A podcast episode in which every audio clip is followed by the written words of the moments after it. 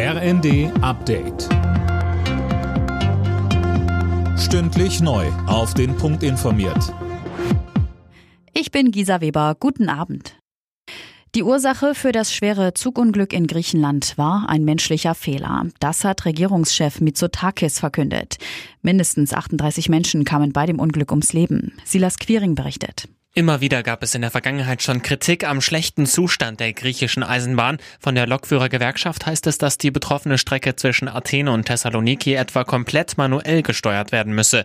Der zuständige Bahnhofsvorsteher ist bereits festgenommen worden. Der griechische Verkehrsminister ist zurückgetreten.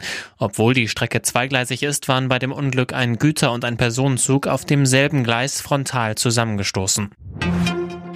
Die Preise bleiben in Deutschland auf einem hohen Niveau. Die Inflation lag wie schon im Januar auch im Februar bei 8,7 Prozent. Das schätzt das Statistische Bundesamt. Bei Energieprodukten verlangsamte sich der Preisanstieg leicht, dafür legte er bei Lebensmitteln und Dienstleistungen zu. Wegen der hohen Inflation haben die Menschen trotz gestiegener Löhne am Monatsende immer weniger Geld im Portemonnaie.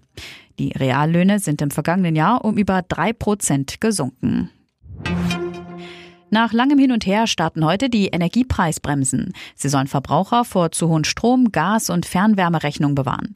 Denn für einen Teil des Verbrauchs werden die ganz hohen Preisspitzen gekappt, so Thomas Engels vom Verbraucherzentrale Bundesverband. Bei Gas ist der maximale Preis 12 Cent pro Kilowattstunde. Das gilt dann aber nur für 80 Prozent des Gases, was ich verbrauche. Und für den letzten Anteil, da muss ich tatsächlich voll bezahlen. Die Preisbremse zieht praktisch einen Deckel mit einer kleinen Öffnung ein. Und das hilft denen, die ansonsten noch höhere Rechnungen hätten, als sie sowieso schon haben.